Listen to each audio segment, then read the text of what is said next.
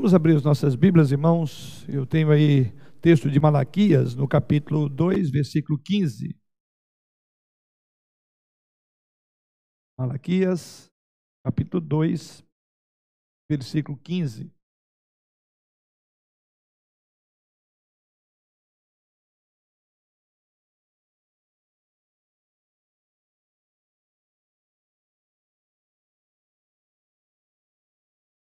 Malaquias 2, versículo 15.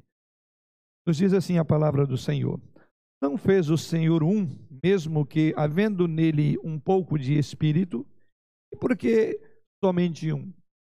Ele buscava a descendência que prometera. Portanto, cuidai de vós mesmos, e ninguém seja infiel para com a mulher da sua mocidade. É, eu tenho duas outras versões, eu creio que os irmãos poderão acompanhar aí.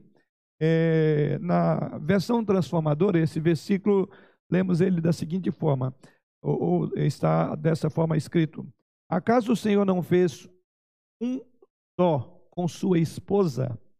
Em corpo e em espírito vocês pertencem a Ele. E o que Ele quer? Dessa união, quer filhos dedicados a Ele. Portanto, guardem em seu coração permaneçam fiéis à esposa de sua mocidade. E para aqueles que têm a versão, nova versão internacional, a NVI, ela lemos assim: Não foi o Senhor que os fez um só, ou é, um só, em corpo e em espírito eles lhe pertencem. E por que um só? Porque ele desejava uma descendência consagrada. Portanto, tenham cuidado, ninguém seja infiel a mulher da sua mocidade. Ou seja, é em destaque, é, a, a expressão é porque ele fez um só.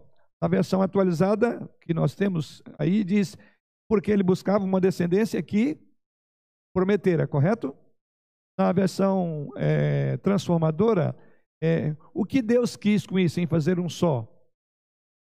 Aí ele diz lá, dessa união ele quer filhos dedicados a ele. E na NVI, a, a pergunta, e por que Deus fez um só? Na NVI diz, porque ele desejava uma descendência consagrada.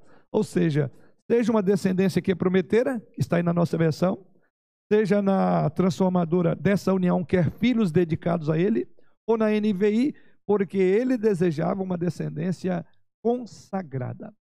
Aqui está o nosso assunto, né? Como podemos criar filhos segundo o que Deus deseja? Porque o que Deus deseja é o quê?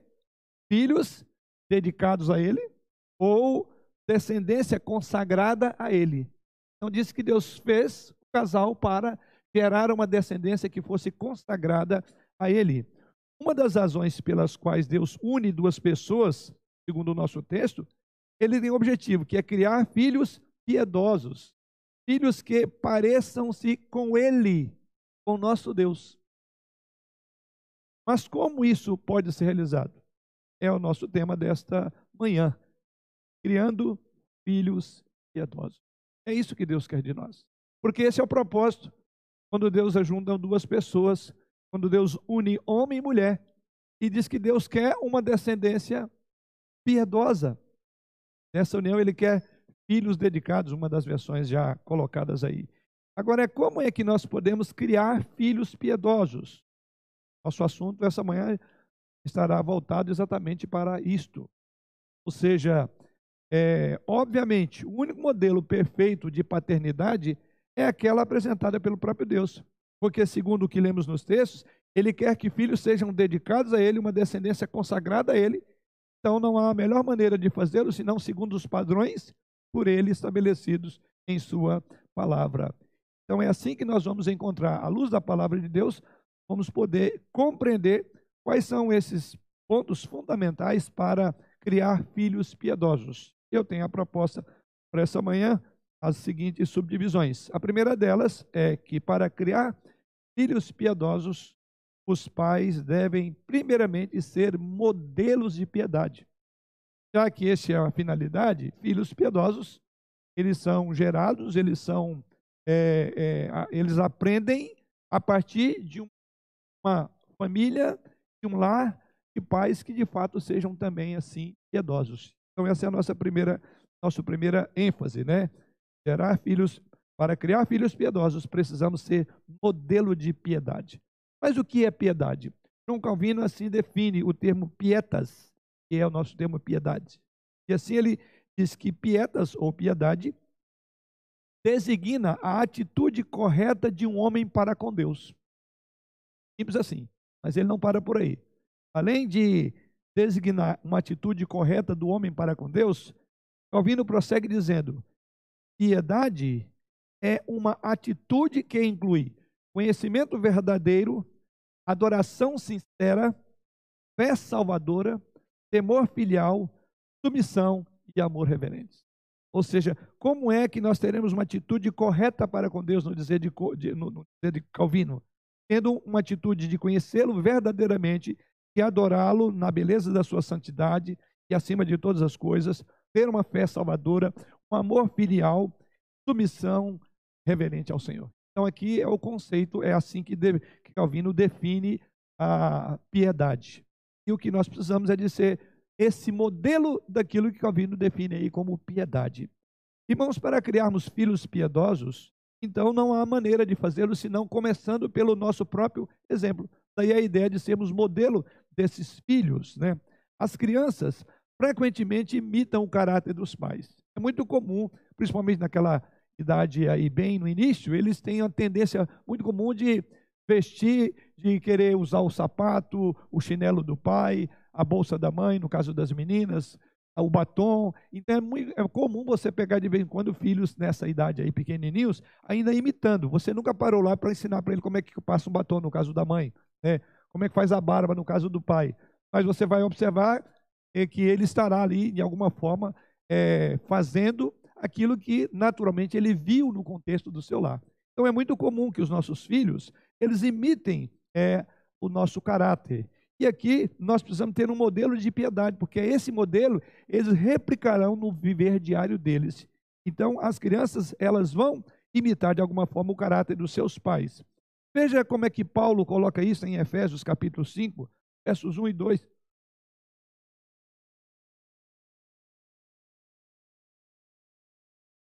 É, vou contar outro texto, né, alguns textos mais longos eu vou ler, mas outros eu quero que os irmãos leem comigo aí, ou nos auxiliem. Efésios capítulo 5, versos 1 e 2.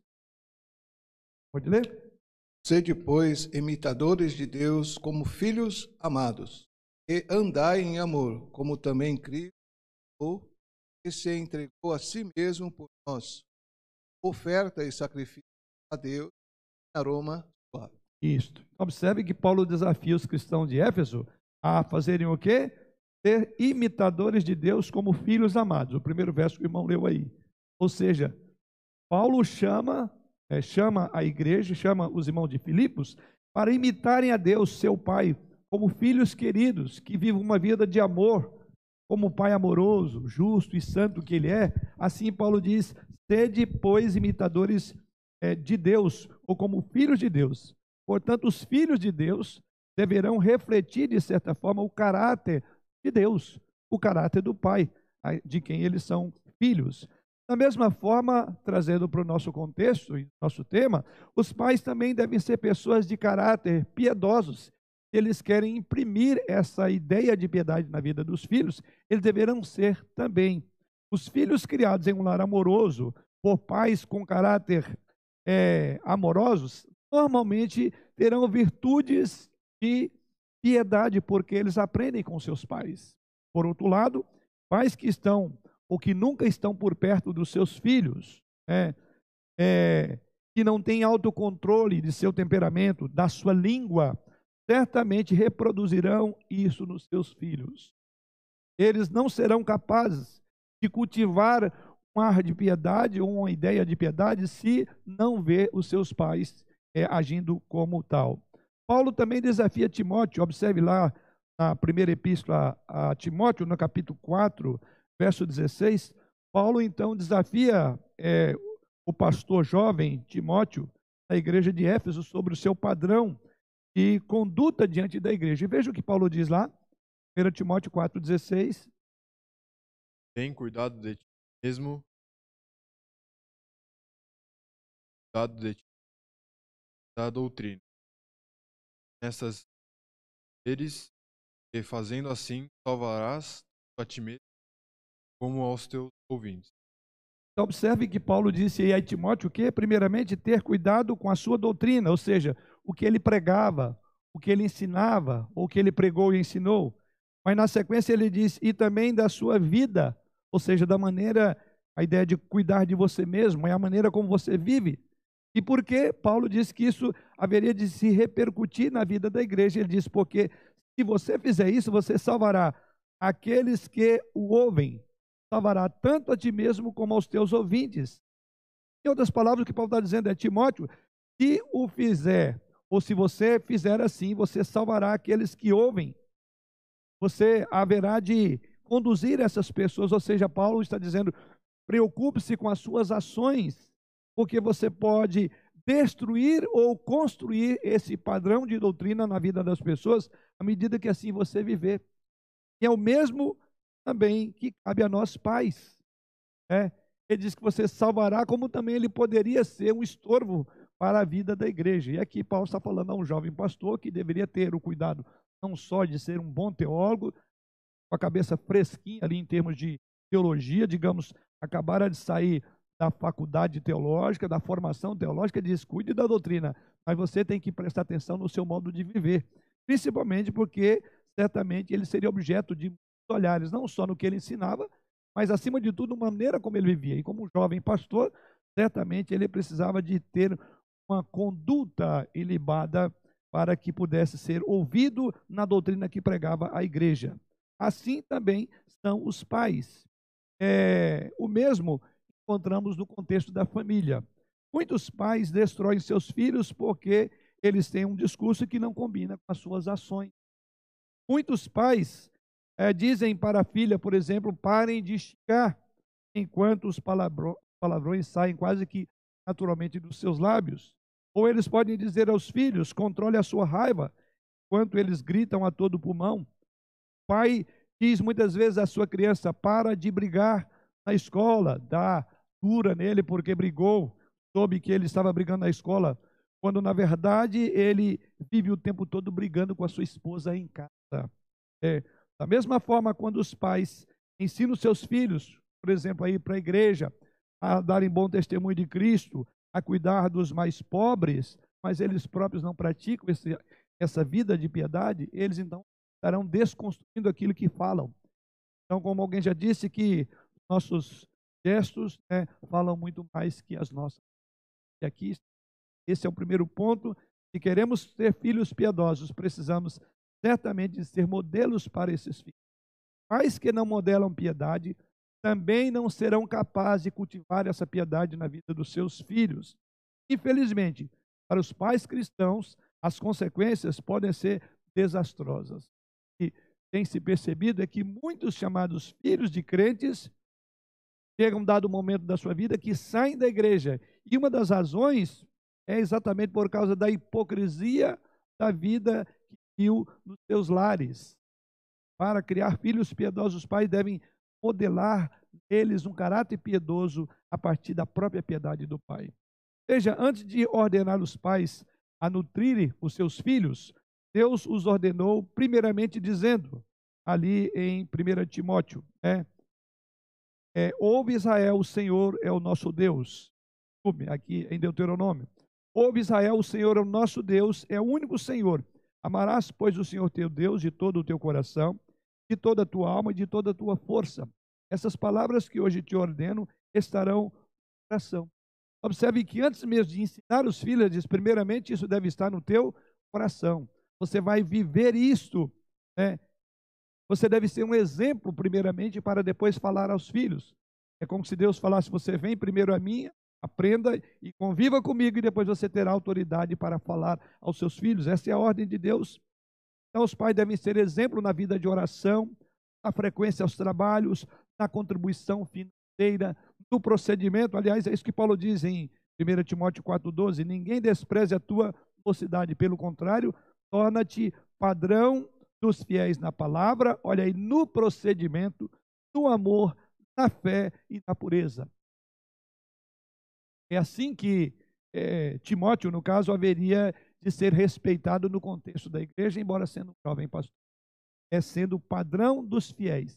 Assim deverão ser os pais. E é isso que Deus diz aqui no texto de Deuteronômio. Ele diz: Olha, primeiramente, amarás você, pai, amará primeiramente ao Senhor teu Deus de todo o coração, de toda a tua alma, de tua força. E essas palavras, agora que hoje eu te ordeno, estarão primeiramente no coração. Pais e mães, não há dúvida de que vocês são é, instrumentos extraordinários para impactar a vida dos seus filhos. Tanto, eu diria, para o bem, como infelizmente para o mal. É uma realidade porque eles vão nos copiar. É, por isso que eu coloquei no início aqui da minha fala que muitos de nós se surpreendem, muitas vezes com as crianças, por vê-las fazendo coisa que nunca você parou conscientemente para dizer como se faz ou não se faz. E, no entanto, você se surpreende ver que elas viram né, o seu exemplo, a maneira de você agir, e ali elas começaram a copiar. Então, vocês podem causar um grande impacto na vida dos seus filhos, principalmente nos primeiros anos de vida dos filhos. E vocês poderão fazer isso à medida que continuamente vocês andarem com Deus. Essa caminhada com Deus é fácil? Não é fácil. Não é fácil. Por exemplo, Gênesis capítulo 5, verso 24, ali fala de Noé. E ali nos é dito que, é, melhor, de Noé não, de Enoque. E ali nos diz que Enoque andou com Deus em uma época em que as pessoas estavam tornando cada vez mais rebeldes, cada vez mais maldosas. Então, Enoque ele vai na, no contrafluxo da sua época e diz que ele andou com Deus. O mesmo é dito de Noé, em Gênesis capítulo 6, verso 9.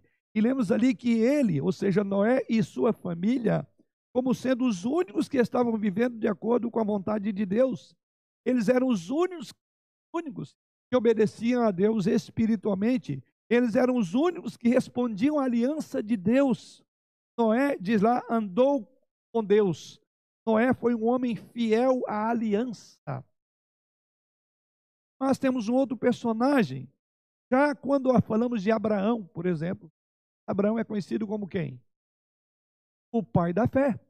E olha o que devemos que Abraão, no capítulo 17 de Gênesis, versículo 1, é nos dito ali que Abraão foi chamado para andar com Deus. Enquanto as escrituras diz que Enoque andava com Deus, Noé andava com Deus, já não diz isso de Abraão, mas há um chamado de Deus para Abraão, no sentido de andar com Deus.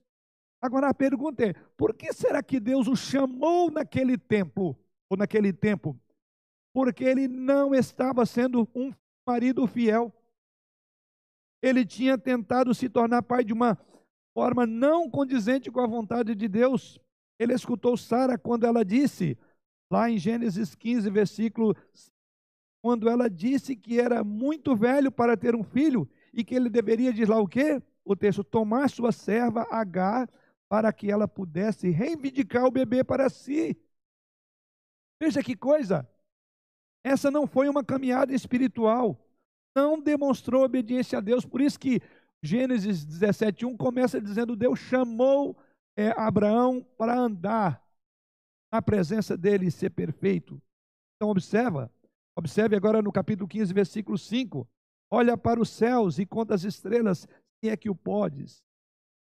E lhe disse: será assim a tua posteridade. Observe como este homem, com esta promessa dada por Deus, capítulo 17, Deus chama ele para andar com ele. Abraão acreditou ou creu em Deus, mas fez o contrário do que Deus havia dito. Deus disse que viria a Sara naquele tempo há um ano, e o que ela fez, como diz o texto lá, ela riu, ela não acreditou. E Abraão deu ouvido a Sara. Tanto é verdade que ela Sara pediu para que ele tomasse Agar, a sua serva, para reivindicar um filho. Então, debaixo das pressões da esposa, da vontade de ter uma descendência e das pressões das circunstâncias, Abraão falhou. Então Deus veio a ele, que é o versículo que nós citamos inicialmente, no capítulo 17, versículo 1, diz lá: eu sou Deus Todo-Poderoso. Olha o que Deus diz aí: anda na minha presença e ser perfeito. Você não está andando. Apesar de toda a promessa e tudo, você não acreditou, nem você, nem Sara. Você deu ouvido a Sara.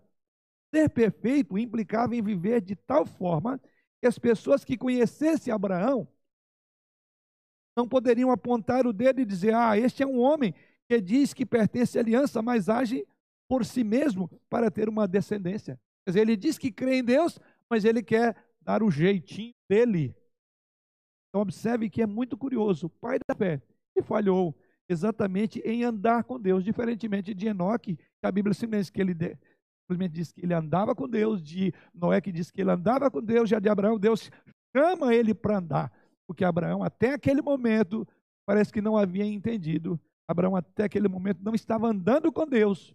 E nós sabemos várias implicações dessas, dessa desobediência de, de Abraão, ou dessa falta de confiança em Deus. Pais que são chamados a ser reis e rainhas em seus lares, também são chamados a serem sacerdotes, representando os filhos perante Deus. Queridos pais, vocês são também profetas em seus lares. É, profeta, sacerdote. É, ou seja, os pais devem falar, ensinar seus lares. Isso implica que a Bíblia deve ser manuseada diariamente piedade deve ser todo um contexto, é um ambiente. As famílias devem ter essa facilidade de perceber que todo ar, toda a atmosfera da família é uma atmosfera onde se percebe um ar de piedade, de reverência, de santo temor e reverência a Deus.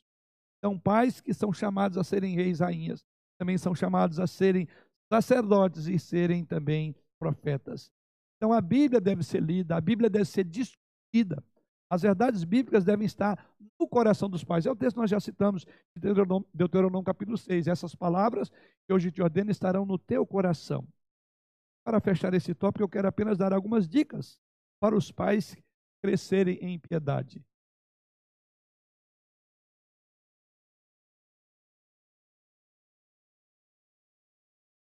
Você, pai, aqui pais aqui eu me refiro no sentido geral, pai e mãe, mas principalmente aos maridos, porque eles são cabeças dos lares, eles são os pastores, eles são o profeta, né? é a partir deles que as coisas, e aqui fala a paz crente, naturalmente, né? E temos lares que não têm eh, marido, cabeça do lar, como o como crente, certamente as mães assumirão esse papel que cabe aquilo que é dito nas escrituras ao líder espiritual. Então ela terá liderança espiritual do seu lar. Então, aqui o que vemos é que se você quer permanecer, queridos pais, se você quer permanecer é, espiritualmente ignorante e pobre, deixe de ler a Bíblia. E ao contrário, se você quer realmente crescer, você precisa ler a Bíblia. Pelo menos uma vez no ano. São as dicas. Leia a Bíblia no mínimo uma vez no ano. Mas mais do que isso, memorize as Escrituras, como está lá no Salmo 119, verso 11. Você tem que guardar no coração a, guarda no coração a tua palavra. Para quê? Para não pecar. Então, pais que têm a palavra no coração, não é que não pecarão, pecarão menos, ou terão consciência e haverão de rever onde estão errados. Você deve também examiná-la, como diz, examinar as Escrituras. Jesus Cristo afirma isto é, em João 5,39. Você deve meditar na palavra do Senhor de dia e de noite. Salmo Primeiro, verso 1, você deve viver e amar a palavra. Você deve comparar escritura com escritura. Enfim, aqui são várias dicas. Resumindo, não espere então, queridos, crescerem em santidade se você gasta pouco tempo sozinho com Deus e não estuda com seriedade a palavra de Deus. Então, o ambiente onde cultivamos esta piedade é no ambiente de vida pessoal, íntima com Deus. Então, se os pais não dedicam tempos razoáveis no seu dia a dia para meditar, para ler, para orar, para ter comunhão com Deus, não refletirão a Deus. Lembra que Moisés, quando estava no monte para receber as tábuas da lei, quando ele volta, diz que o rosto de Moisés resplandecia, e era fruto direto de uma comunhão com Deus. Então, se você quer refletir a imagem de Cristo no seu lar, então você precisa ter aqueles momentos particulares, aquele momento de meditação, de orar, de estudo da palavra de Deus, de buscar a direção de Deus. Então, a partir daí, você então poderá realmente exercer uma influência poderosíssima de santidade na vida dos seus filhos. Mas vamos ao nosso segundo ponto. Né? Para criar filhos piedosos, você precisa também de treinar seus filhos na palavra de Deus. Então, para que os pais criem filhos piedosos, que é o nosso tema, eles devem não apenas demonstrar um caráter piedoso, que foi a nossa primeira ênfase, né? Viver em piedade, mas eles também devem ensinar as Escrituras. É assim que Deus Pai desenvolve a piedade em nós. Veja o que Paulo diz em Efésios, capítulo 5, versículo 26. Ali ele está falando dos maridos que devem é, a, amar as suas esposas e cuidar das suas esposas. Aí Paulo usa a imagem do próprio Cristo, esta é a relação que ele faz entre Cristo e igreja, esposa e esposa. Então, assim como a igreja está para Jesus como a sua noiva e Jesus para a igreja como seu noivo, o que, que ele faz com essa noiva? Veja o que diz aí.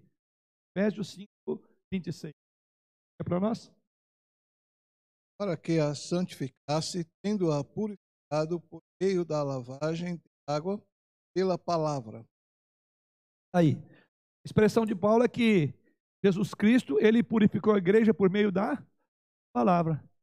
Então, esse é, é um instrumento pelo qual os pais também podem, por assim dizer, purificar os seus filhos por meio da palavra. Então, eles não só se purificam numa vida de intimidade, de comunhão com Deus, como aquelas dicas que eu dei, mas agora também eles vão usar esse mesmo instrumento, que é o meio que eles são edificados, desafiados a um andar com Deus, e eles também usarão a palavra de Deus. Então, daí, esse é o segundo passo para criarmos filhos piedosos, é treinar seus filhos. Considere o que o pai presumiu que Salomão disse a seu filho em Provérbios, capítulo 2, versos de 1 a 13. Filho meu, se aceitares as minhas palavras e esconderes contigo meus mandamentos, para fazeres atento à sabedoria o teu ouvido e para inclinares o coração ao entendimento, e se clamares por inteligência e por entendimento alçares a voz, se buscares a sabedoria como a prata, como a tesouros escondidos a procurares, então entenderás o temor do Senhor e acharás conhecimento de Deus, porque o Senhor dá sabedoria e da sua boca vem inteligência e o entendimento. Ele reserva a verdadeira sabedoria para os retos, é escudo para os que caminham na sinceridade. Guarda as veredas do juízo e conserva o caminho dos teus santos. Então, entenderás justiça, juízo e equidade, todas as boas veredas. Quanto a sabedoria entrará no teu coração, e o conhecimento será agradável à tua alma. O bom siso te guardará, e a inteligência te conservará, para te livrar do caminho mau e do homem que diz coisas perversas. Os que deixam as veredas da retidão para andarem pelas trevas. Que figura extraordinária que presumivelmente, presumivelmente Salomão usou para o seu filho, né? e aqui ele fala de um pai que disse ao filho que esse filho deveria dar ouvido o quê? A sabedoria. Ele deveria, segundo o texto, clamar pela, sabedoria. Ele deveria procurá-la como se procura o quê? Prata e ouro escondido, ou tesouro escondido. E se ele assim o fizesse, a narrativa diz aí, e, e aquilo entraria no seu coração e seria agradável a Ele. Haveria de proteger, haveria de salvar, haveria de guiar Ele. Mas que tipo de conhecimento é este? É o conhecimento de Deus. Então os pais devem treinar os seus filhos no conhecimento de Deus, porque será tal qual uma joia preciosa e que penetrará e que salvará a vida dessa, dessa, desse filho. Então, quando o pai pede que o filho busque a sabedoria no texto aí, isso se refere principalmente a conhecer e obedecer a Deus como revelado em Sua palavra. Essa é a sabedoria que ele deveria buscar. Por que dizemos que essa é a sabedoria? Temer ao Senhor é chamado no próprio livro de Provérbios, né, capítulo 9, versículo 10. O que é chamado o temor do Senhor ali? É o princípio de quê? Da sabedoria. E o conhecimento é santo prudência. Então veja bem, e o conhecimento do santo é prudência. Então, o temor de Deus é a coisa mais preciosa, a tal ponto diz que é o princípio de viver, é o padrão de conduta, está exatamente nisto. Nos provérbios lidos, esse pai aqui, diz o texto sagrado, esse pai, ele senta-se com o seu filho, ele ensina a importância da sabedoria, ele é, coloca em sons bem altos os benefícios de ter, dos seus filhos serem treinados na sabedoria. Todos os livros livro de Provérbios, ele diz que essa sabedoria haveria de proteger o seu filho, ela haveria de guiar o seu filho, haveria de amparar o seu filho, haveria de guardar o seu filho. Tudo isso vemos em Provérbios. Então é assim que deve ser com todos os pais. A maneira como os pais devem treinar os filhos deve ser em sabedoria e em piedade. É enfatizado então todo o provérbio, assim como em todas as escrituras, a necessidade de ensinar. E como, como vamos fazer isso? Memorizando, aplicando, ensinando os nossos filhos a amar a Deus. Esse deve ser o esforço diário de todo e qualquer pai piedoso, de todo e qualquer pai que de fato deseja os seus filhos crescerem na graça nosso Senhor Jesus Cristo. Então deve haver um esforço diário. Quer dizer, se nós queremos inculcar as verdades da palavra de Deus, se nós queremos treinar os nossos filhos, isso implicará então em esforçar-nos diariamente para que essa palavra esteja no coração. Aqui está mostrando no, no, nos provérbios a, a, desperta, por assim, o interesse do filho por buscar esse tesouro, que tornará ele mais sábio, que tornará ele mais rico, mais capaz. Então, esse é o ponto. Mas outros textos bíblicos dizem, como é que você vai fazer isso? Então, se o, os texto de Provérbios, ele estimula os filhos a buscarem esse conhecimento, já agora o texto de Deuteronômio, capítulo 6, versículos 6 a 9, nos fala a maneira como devemos agora saciar esse desejo que você despertará no filho de conhecer a palavra. E esse deve ser um esforço diário de todos os pais, pois eles visam criar filhos piedosos. E a palavra de Deus deve ser a palavra de Deus no lar. Veja o que é colocado, exatamente o que Moisés ordenou aos pais de Israel. Deuteronômio, capítulo 6, versos 6 a 9. Para nós. Estas palavras que hoje te ordeno estarão no teu coração. Tu as inculcarás a teus filhos e delas falarás, assentado em tua casa e andando pelo caminho, e ao deitar-te e ao levantar-te. Também as atarás como sinal na tua mão, e serão por frontal entre os olhos, e as escreverás nos umbrais de tua casa e nas tuas portas. Veja bem, até o verso de número. Pode ir até o verso de número 10. Havendo-te, pois, o Senhor teu Deus introduzido na terra que, sob juramento, deu a teus pais, Abraão, Isaque e Jacó, te daria grandes e boas cidades que tu não edificaste. Observe bem que todo livro, na verdade, todo livro de Deuteronômio, essa é uma passagem clássica que deu, mas em todo o livro de Deuteronômio ele dá uma importância muito especial à tarefa de ensinar a família. Muito comum isso no livro de Deuteronômio. Temos esse texto, que é uma passagem bastante conhecida e clássica, mas você poderia depois, se quiser anotar e, e ler depois, é, o próprio livro de Deuteronômio, capítulo 4, versículo 9, Deuteronômio, capítulo 6, versículos 20 a 25, Deuteronômio, capítulo 11, versículo 19, todas essas passagens falam ali.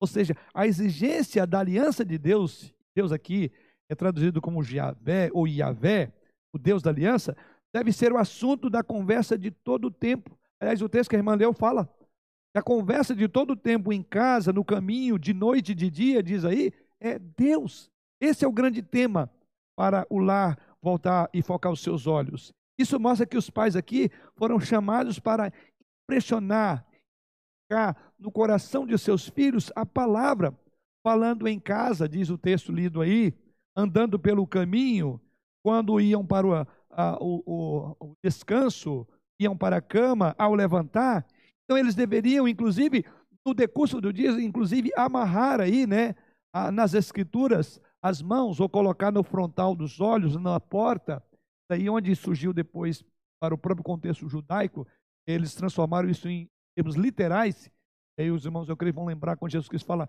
que os religiosos da sua época é, jactavam-se porque andavam com seus filactérios, né, que eram é, é, essas passagens bíblicas, então eles amarravam literalmente aqui, ou aqui no, no braço, ou no peito, para ali poder o dia inteiro estar memorizando, memorizando as escrituras. E o judeu acabou levando isso no sentido literal da palavra. Né?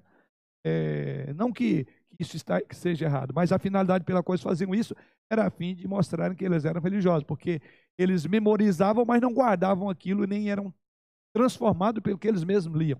Mas a ideia aqui é que os pais deveriam colocar isso como um padrão, deveriam impressionar ou impregnar na mente dos seus filhos a questão das escrituras sagradas. É o ponto. Então, se queremos ter filhos piedosos, nós devemos treiná-lo na palavra de Deus. Os pais podem aplicar esses princípios muito literalmente. Como é que eu chamaria, em de você pegar um texto estar amarrando e colocando aí para você memorizar? Aliás, caso quando nossos filhos eram pequenos, nós compramos uma editora, eu creio que os irmãos devem, devem ter visto, lembra desse questão, não eram caixinhas de promessas, né? Mas eram tipo cartazes, né? É, colocados. Então a gente ficava, era uma, era semanal, né? Era, então colocava ali, ficava em algum determinado local visível da casa, então a gente tinha que memorizar. Muito bom. É, você pode fazer isso? Sim, eu acho que essa é, um, é uma, uma boa maneira de, de colocar nos umbrais da porta. Nosso umbral era, na verdade, numa estante, em cima de uma televisão, então estava ali. Mas a ideia é como podemos fazer isso? Devemos então ter momentos de manhã de devoções, momentos noturnos de devoções com os filhos, onde lemos a Bíblia, onde discutimos as Escrituras, onde oramos, onde ensinamos os filhos a orarem. Né? Treinar os filhos para isso. É um, é um, eu creio que vários lares cristãos têm esse hábito. Em casa, como nós somos cinco, até já tem os dias de, de quem assume a, as orações. Né? A segunda é um filho, na terça outro e assim por diante. Agora, uma das filhas já casada, então alguém vai fazer duas ou três vezes. Não, já sabe que é fulano que ora hoje. Você fez som de tudo. É um, é um princípio que você sabe onde a família está convivendo e aprendendo a temer, a amar a Deus. E todos aprendem a orar, aprendem a ler a Bíblia, aprendem a expor. Quando tratam-se de devocionais, cada dia um faz a sua leitura ou lê a devocional para que todos possam assim compartilhar. Então, os pais podem aplicar esses princípios de forma literal em suas devoções diárias. Eles devem falar sobre a palavra de Deus ao considerar, por exemplo, o comportamento dos filhos ou de outros filhos.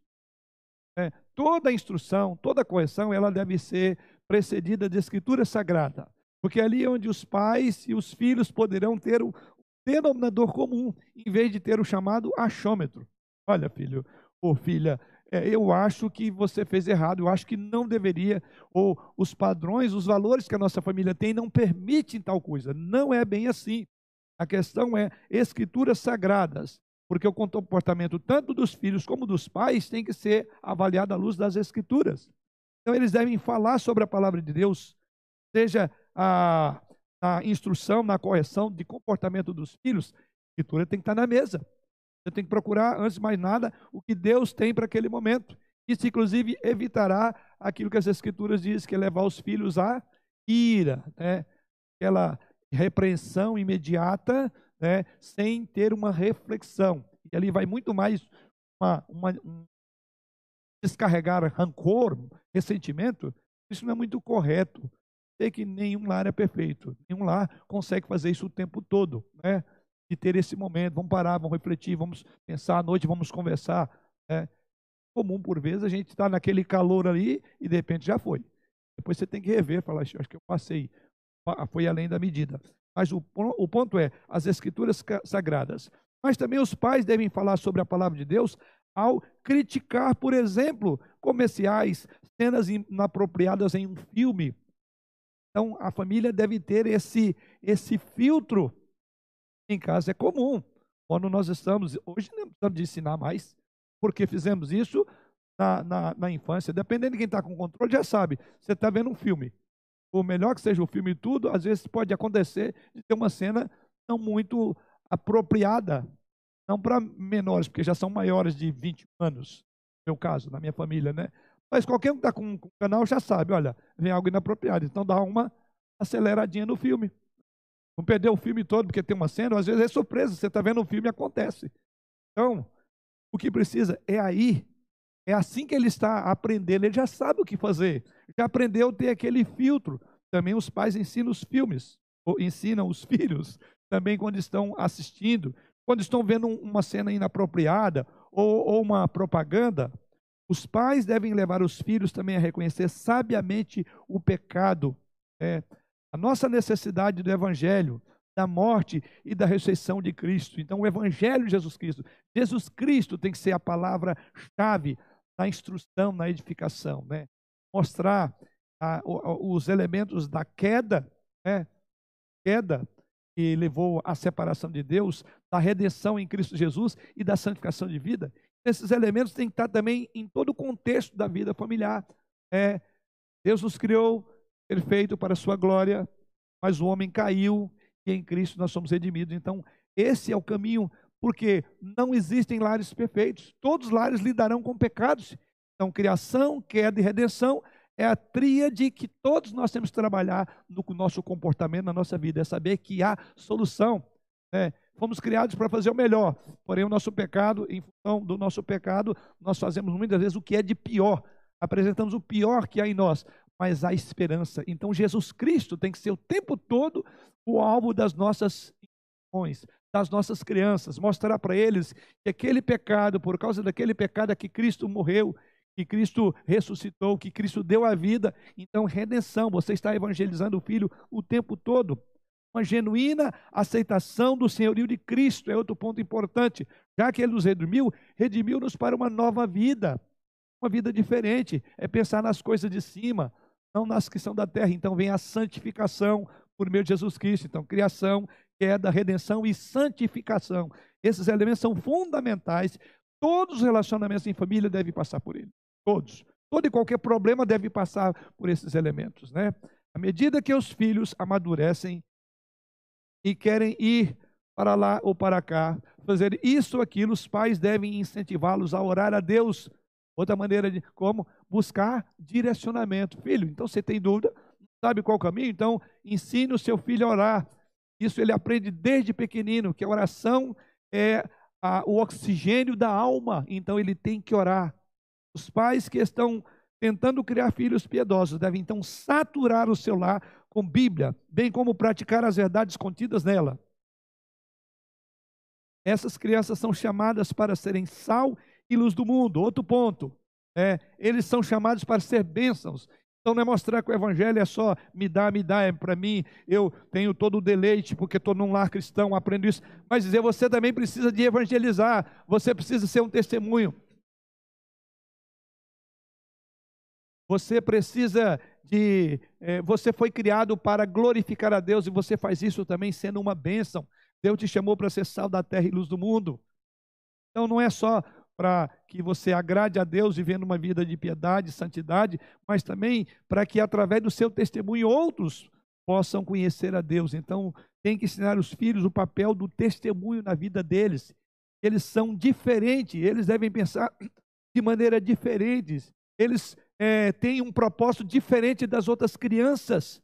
E tudo começa num lar saturado pela palavra. Dizer, filho, você nasceu com um propósito. O seu propósito é glorificar a Deus. Então, como filho de Deus, você não pode seguir a mentalidade do tempo presente, nem dos seus coleguinhas, se eventualmente esses coleguinhas não forem cristãos, então são linhas de conduta diferentes. Isto é o papel dos filhos, é inculcar no coração dos seus filhos.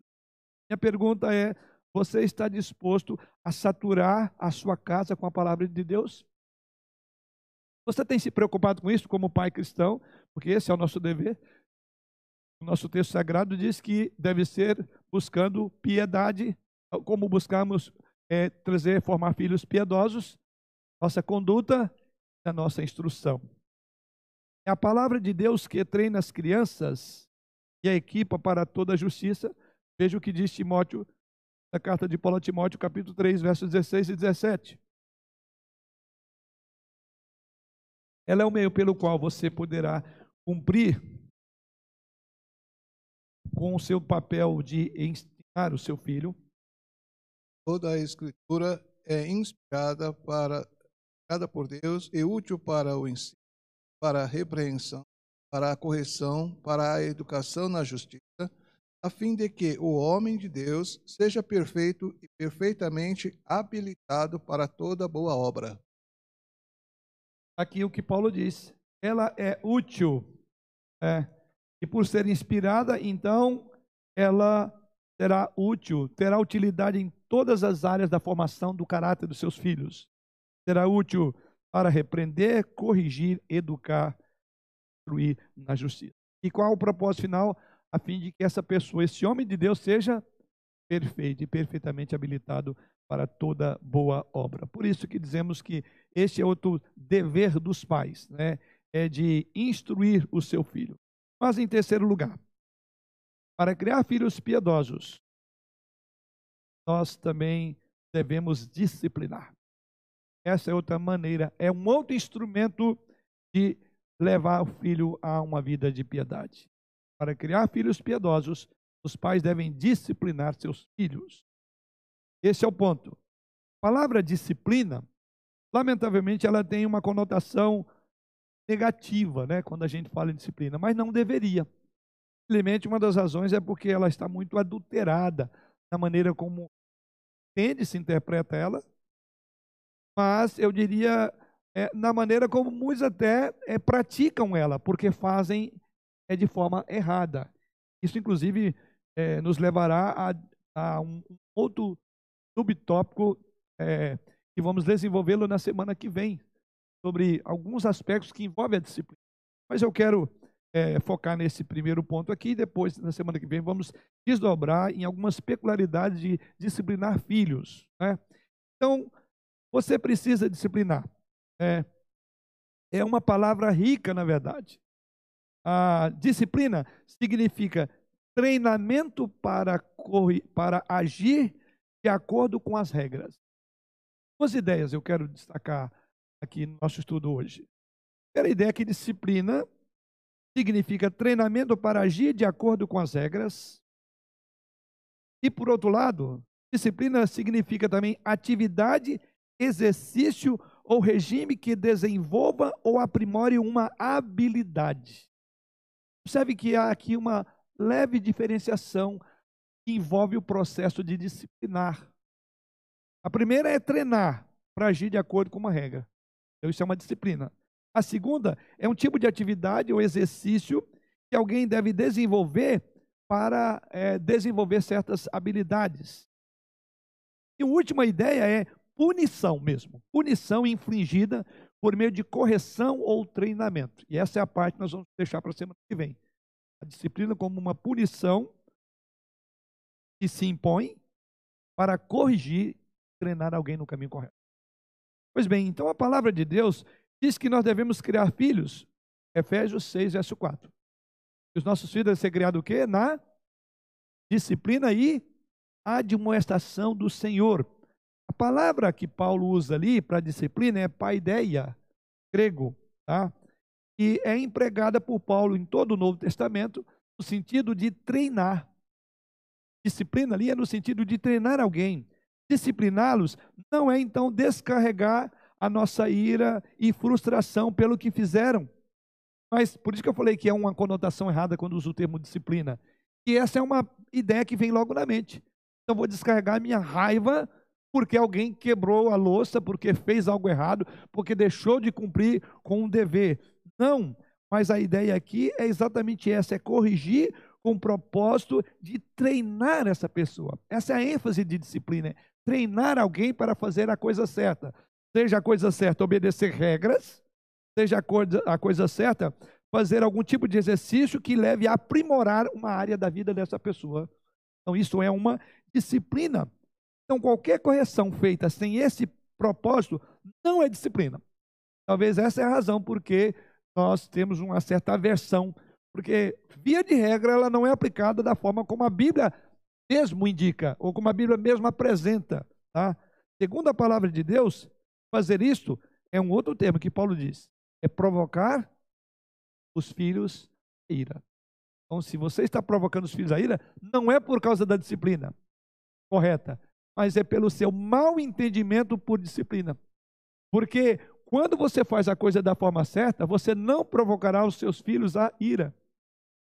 Então, esse é talvez um bom termômetro para você compreender: eu estou disciplinando ou estou simplesmente é, desabafando, jogando minha ira contra é, é, é, alguma coisa que me fez, que machucou, e você está tomando para si. Então aí passa a ser uma briga, né? Pai e filhos. Não pode ser. Isso então não é disciplina. Se vamos corrigir fisicamente nossos filhos, devemos fazê-lo, que é um ponto que nós vamos abordar na semana que vem. Nós devemos fazer isso com a consciência de que nós estamos treinando ele, não é castigando, nós estamos treinando ele para que ele aprenda a diferença entre o certo e o errado, para que ele aprenda entre o bem e o mal. E muitas vezes esse tipo de correção deverá ser feita. A disciplina pode ser feita verbalmente, mas o conceito envolve particularmente correção física, principalmente quando estudamos ali em Provérbios. É questão física, e é algo também que vamos desdobrar para a próxima semana. Vamos falar muito sobre questão disciplina. É, ou o que que uma disciplina mal colocada, mal aplicada, por que, que ela gera ira nas crianças? Esse é o ponto que vamos abordar. Então, note aqui que Paulo diz no texto de Efésios que nós devemos criar os filhos a outro ponto. Ele diz, na disciplina e na demonstração, algo que ele acrescenta aí. De quem? Do Senhor.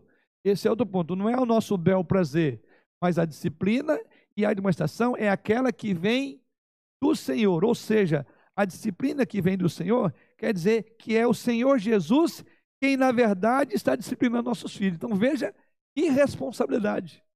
Então você tem que pensar os pensamentos de Deus, você tem que usar o método que vem de Deus para que de fato a disciplina seja do Senhor e não sua. Como é difícil isso, né? Então, quando a disciplina vem do Senhor, ela vem de uma forma que vai edificar e não vai gerar a ira no coração dos filhos. O que esse texto está dizendo, irmão de Efésios, é que nós somos instrumentos dele, ou seja, somos instrumentos de Deus para a educação dos nossos filhos. Então nós somos os instrumentos dele e devemos nos colocar em suas mãos. Por isso que um pai piedoso, por isso que pais piedosos vão buscar a direção do Senhor. Né? É por meio de nós que Deus operará na educação dos nossos filhos. É por meio de nós, pais, que os nossos filhos aprenderão a andar no caminho do Senhor. Então, os pais devem se preocupar mais com a lealdade dos filhos a Cristo do que qualquer outra coisa. Essa é a questão. Quando você vai disciplinar, o que está em jogo? É a sua honra, a sua dignidade ou a honra de Cristo? Esse é o ponto. Mais até mesmo do que a própria saúde, mais do que com o vigor físico, mais do que com o, o brilho intelectual da vida dos filhos, com a prosperidade material, com a posição social. Mais do que qualquer coisa, os pais devem preocupar com a educação do filho nesse sentido, em disciplinar, mais do que tudo. Porque esse tipo de disciplina é para o bem. Ela tem um proveito não só para essa vida, mas para a vida eterna. Qualquer outro bem que você concede ao seu filho vai ficar nessa terra. Mas a disciplina, ela produz efeitos para a eternidade. Nós vamos ver daqui a pouco um texto que fala um pouco sobre isso. Então, toda a atmosfera em que a educação é, é transmitida, e aqui no contexto do lar, deve ser tal que o Senhor possa colocar o seu selo de aprovação sobre ela. É como se os pais pudessem dizer: Olha, fiz a coisa certa, fiz aquilo que Deus faria, ou segundo as instruções que eu tenho aprendido de Deus, esse é o caminho que eu tenho que colocar o meu filho. É, uma vez que o cerne, o propósito da educação é este: conduzir o coração do filho ao Salvador. Por isso que é para o Senhor. Visto que Deus é o nosso Pai Supremo, então nós devemos considerar é, como ele faz. É o texto que eu acabei de falar. Agora vamos a ele. Sobre algumas coisas vamos aprender nesse texto. O texto é de Hebreus, capítulo 12, versículos 5 a 11. Então observe que é como o texto de Hebreus coloca, né? Como vamos discernir a maneira de disciplinar os nossos filhos? Aqui temos um bom exemplo. Hebreus, capítulo é, 12, versículos 5 a 11. Nos diz assim: E estas, e estáis esquecidos, esquecidos da exortação que, como a filhos, discorre convosco. Filho meu, não menospreze a correção que vem do Senhor, nem desmais quando por ele és reprovado, porque o Senhor corrige a quem ama e açoita todo filho a quem recebe. É para a disciplina que perseverais. Deus os trata como filhos. Pois que filho há que o pai não corrige? Mas se estáis sem correção, e que todos se têm tornado participantes, logo sois bastardos e não filhos. Além disso, temos os nossos pais, segundo a carne, que nos corrigiam e os respeitávamos. Não havemos de estar em muito maior submissão ao Pai espiritual, e então viveremos, pois ele nos corrigia, pois eles nos corrigiam por pouco tempo, segundo melhor lhes parecia. Deus, porém, nos disciplina para aproveitamento, a fim de sermos participantes da sua santidade. Toda disciplina com efeito no momento não parece ser motivo de alegria, mas de tristeza. Ao depois, entretanto, produz fruto pacífico aos que têm sido por ela exercitados. Frutos de justiça. Se você somar aí, a palavra correção, corrigir, açoitar, disciplinar, é, reprovar, é, aparecem nesses versículos dez vezes. Dez vezes. E Hebreus aqui, o autor da casa de Hebreus está falando da disciplina que vem do Senhor. Então, se a disciplina é, é vinda do Senhor, os filhos devem é, disciplinar os seus filhos segundo o Senhor. Então, os pais devem disciplinar os seus filhos segundo a disciplina que vem do Senhor. E aqui nós temos um modelo de como é que Deus faz. Então aqui nós aprendemos isso. Então Hebreus diz aqui que todo pai disciplina seus filhos. Isso está no verso 7. Seja Deus disciplinando seus filhos e os demais pais. Ele diz: também os nossos pais nos corrigiam, diz o texto sagrado. Ou seja, isso faz parte da paternidade. Isso faz parte do papel. Então, nenhum pai pode se eximir a disciplina, porque senão ele não é pai. Pais que não disciplinam não são pais. Porque diz que todo pai faz isso. E ele tem um modelo maior no maior dos pais, que é Deus. Ele diz: Deus faz isso. E todo pai que se digne por esse nome também disciplinará. Então a disciplina faz parte da tarefa de nós pais, da educação dos filhos. Tá? Então, disciplina significa que todos nós devemos fazê-lo, é, como pais. Deus disciplina através de provações, Deus disciplina através das várias dificuldades pelas quais Ele permite que os seus filhos passem. Nós vamos ver uma variedade agora de disciplina. O propósito de Deus nessa disciplina é qual? Conforme o versículo 10. Falando que os nossos pais nos corrigiam por pouco tempo, segundo melhor lhes parecia. Deus, porém, nos disciplina para o quê? Aproveitamento. E qual a finalidade da disciplina? Olha aí. Assim, a fim de sermos participando da santidade dele. Então está o propósito. A finalidade da disciplina é uma vida mais santa. E a santidade, já que o nosso tema é criando filhos para disciplinando filhos para a glória do Senhor, então é a santidade. Esse é o caminho para o qual nós conduzimos nossos filhos quando os disciplinamos. Então é exatamente isso que diz no verso 10. Do mesmo modo, a boa paternidade disciplina os filhos com o propósito de treiná-los verso de número 11, de torná-los justos. Treinar e tornar justos. Então, irmãos, à luz desse texto, nós devemos notar que essa passagem não distingue, agora vem um ponto importante, não distingue punição pelo pecado, que é a ideia punitiva, e tempos difíceis em que Deus usa para nos disciplinar, que é não punitivo.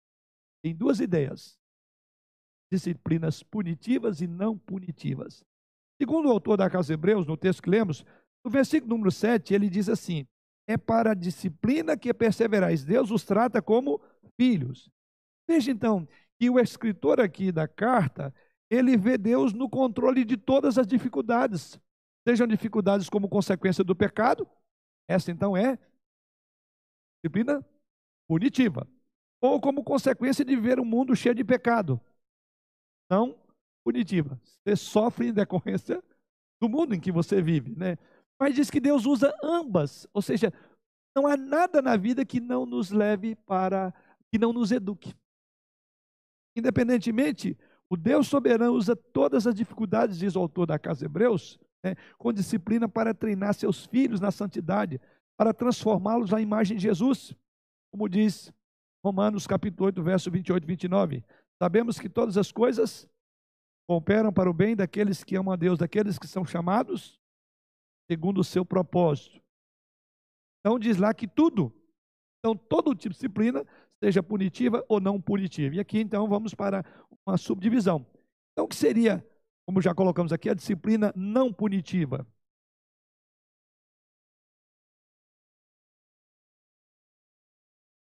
Conforme lemos aí no próprio texto de Hebreus, né, os pais devem, da mesma forma, aplicar várias disciplinas não punitivas. As disciplinas não punitivas são aquelas que incentivam a santidade de seus filhos. Por exemplo, citar aqui alguns casos que já vi.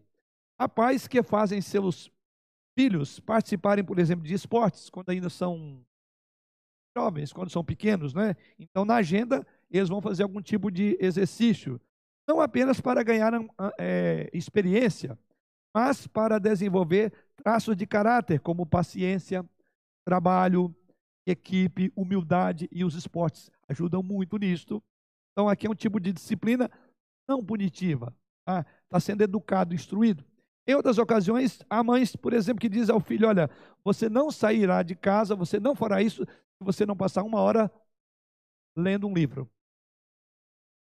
Essa disciplina é implementada aqui para ajudar o filho a aprender a gostar e ler livro. É uma disciplina não punitiva.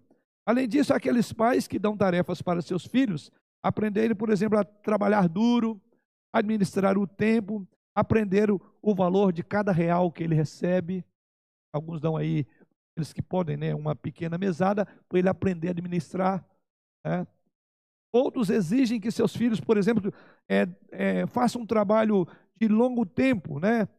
Aquele tipo de serviço que parece que vai levá-los à exaustão, a esgotamento, mas para ensinar o que? A serem perseverantes, a não desistirem quando as coisas estão difíceis. Então, trabalham junto com os pais. Tudo isso é uma maneira de você estar, no nosso tema aqui, disciplinando o seu filho. Desta forma, então, Deus faz conosco. Disciplinas não punitivas em nossa vida, tá? Não porque estamos em pecado, essas disciplinas, mas por treinamento, porque ele tem como propósito de nos tornar mais santos. Às vezes, Deus nos coloca em períodos de espera, pedidos de oração. que Ele quer fazer conosco. Além de outras coisas, Ele quer desenvolver em nós a paciência, perseverança. Às vezes Deus nos leva a dificuldades últimas, como Jó, para desenvolver em nós o que a perseverança em conhecer e depender de Deus de uma maneira mais profunda, como o próprio Jó. O sofrimento não é necessariamente então uma consequência do pecado. Às vezes sim, mas não necessariamente. É permitido a fim de promover a fé e colocar os traços de Deus em nosso caráter. Da mesma forma como pais, nós devemos também esticar nossos filhos por várias disciplinas não punitivas.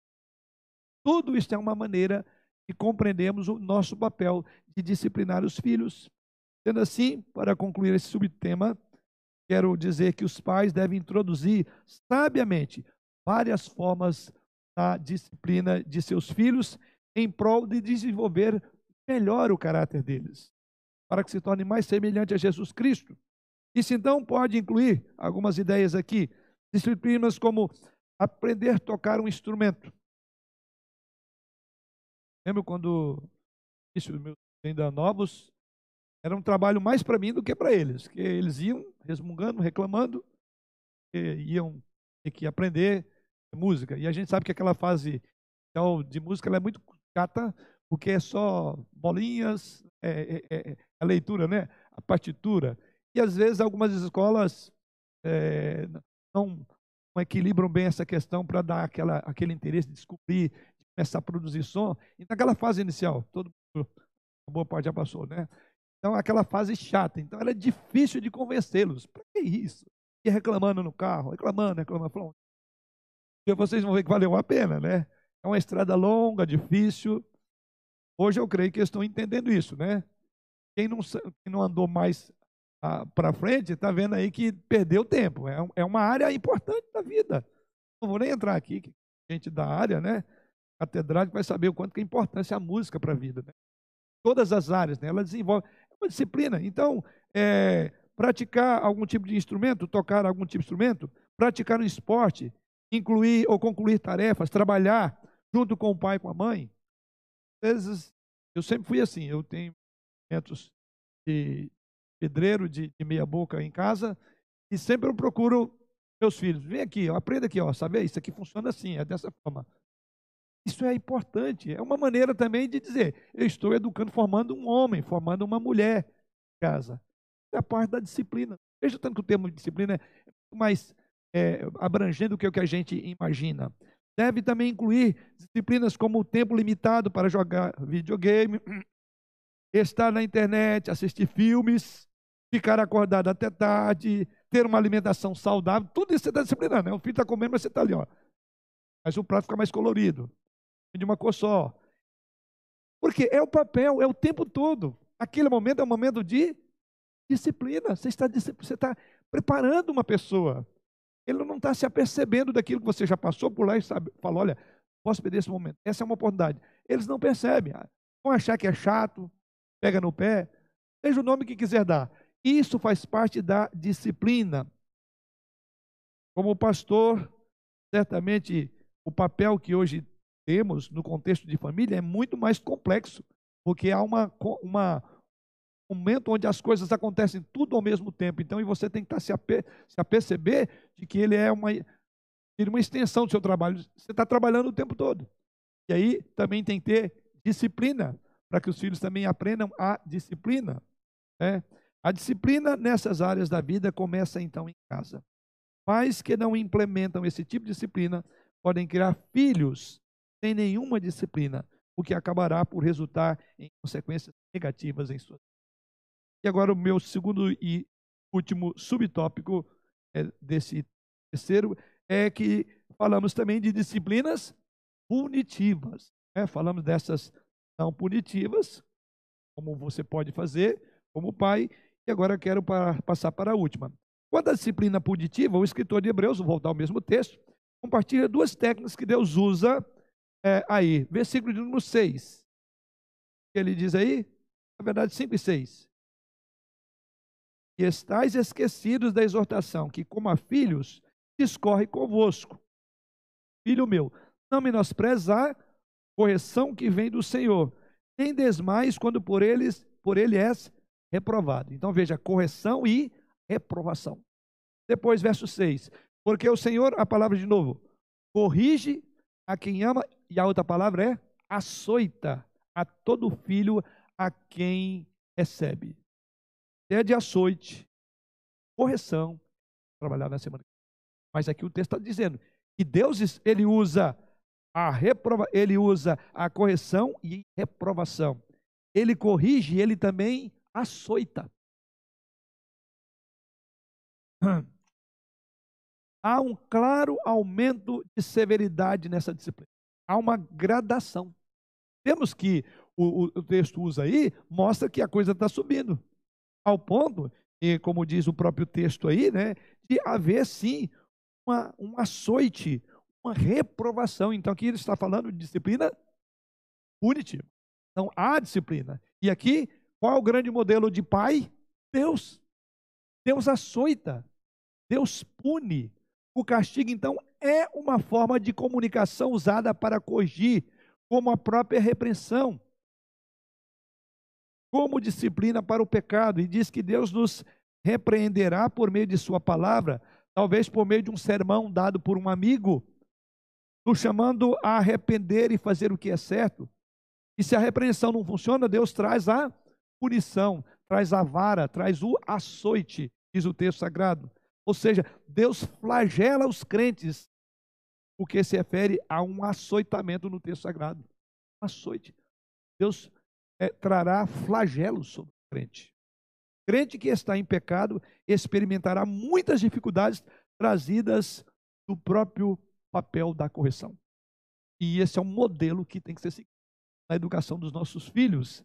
Deus traz punição, Deus flagela, Deus açoita. O crente que está em pecado, então, tem que entender que muitas vezes está doendo muito porque ele não aprendeu a obedecer. Por isso que o salmista diz: Não sejais como o cavalo e a mula sem entendimento, os quais só te obedecem com freios, com cabrestos. É exatamente isso. Por outro lado, a Bíblia diz que você não deve dar coice, dura coisa é recalcitrar contra o aguilhão. O que é? Quando o animal está sendo conduzido na vara ali do, do condutor, tem uma ponta de metal, e hoje até cabo elétrico, e diz o seguinte: que você não quer seguir, então vai tomar a vara. Então diz, dura coisa é, então, a Bíblia também diz, dura coisa é cair nas mãos de um Deus vivo. Observe, irmãos, que há um processo aqui de disciplina punitiva. 1 Coríntios capítulo 11, nós vemos um texto muito clássico. Membros da igreja de Corinto experimentaram doenças, cansaço e até morte, porque estavam tomando a, a mesa do Senhor de maneira digna. E está lá a disciplina de Deus. Doenças, cansaço e até morte. Disciplina. Veja o tanto que a disciplina é, um, é, um, é uma metodologia clara usada por Deus com relação a punir por causa nossas, da nossa desobediência. Da mesma forma, então, trazendo esse contexto, os pais devem desenvolver um disciplina, um tema melhor de disciplina que aumente a severidade. Esse é outro ponto. A disciplina ela tem que ter uma gradação. Você não pode começar com a última, senão para onde você vai? Então você tem que obedecer, incluindo comunicação, punição. Primeira punição é o quê?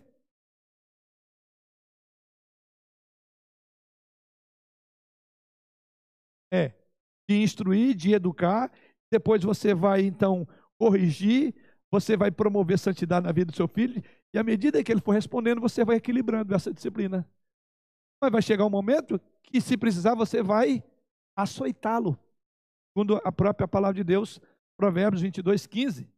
As Escrituras nos ensinam o seguinte: veja lá, Provérbios 22, 15.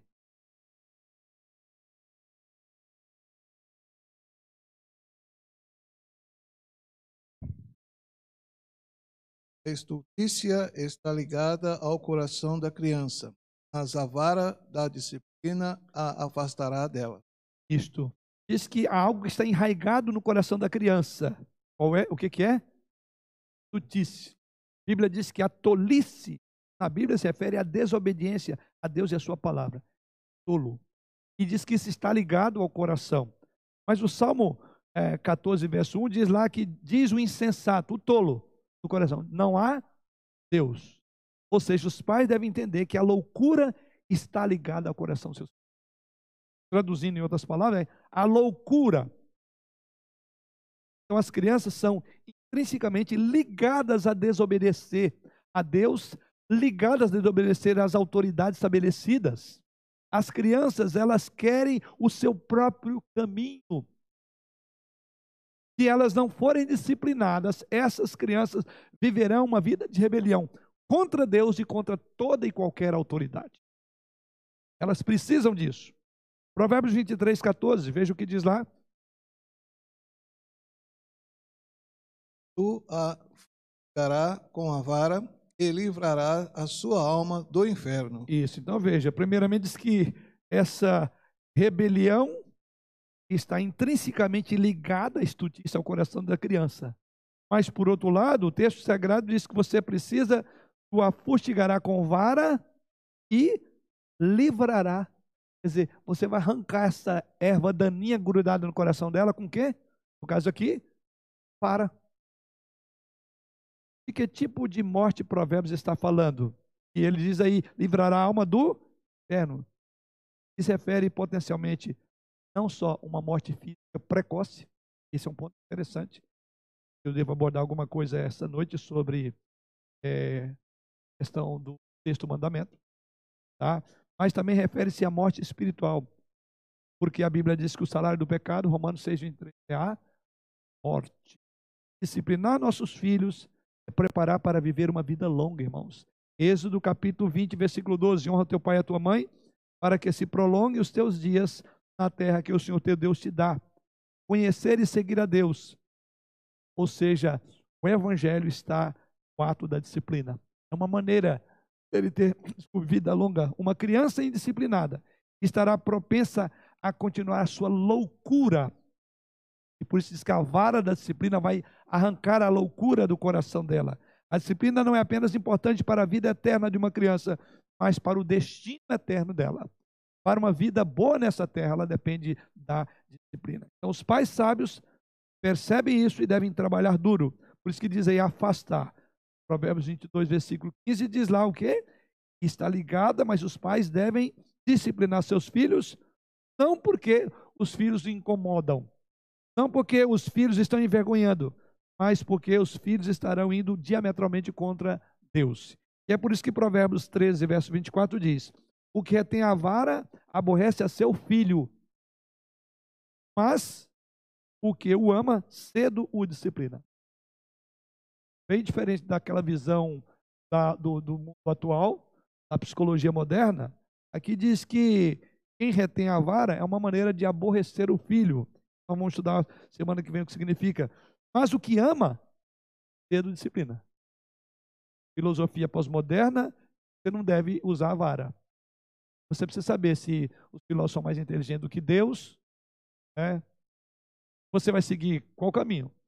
é o que dizem por aí ou o que a palavra de Deus diz? Ele é infalível.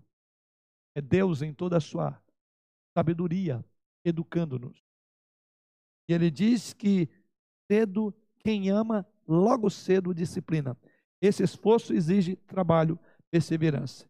Então, esses dois aspectos, a disciplina punitiva e a disciplina não punitiva, encontramos no texto de Hebreus. Encontramos repreensão, mas encontramos também flagelo encontramos é, comunicação, mas encontramos também punição. Como fazer isso? Que tipo de disciplina? Como aplicar disciplinas punitivas? E como aplicar disciplina punitiva de maneira que ela não redunde em ira dos filhos? Isso é o tema que vamos desenvolver na semana que vem, onde vamos trabalhar alguns termos usados no texto de Provérbios. Então vamos focar os nossos olhos para a disciplina e muitos têm também dificuldade de compreender, consequentemente de aplicar, pela falta do próprio entendimento. Então, essa é a razão porque nós vamos desdobrar na semana que vem e assim abordar esse tema.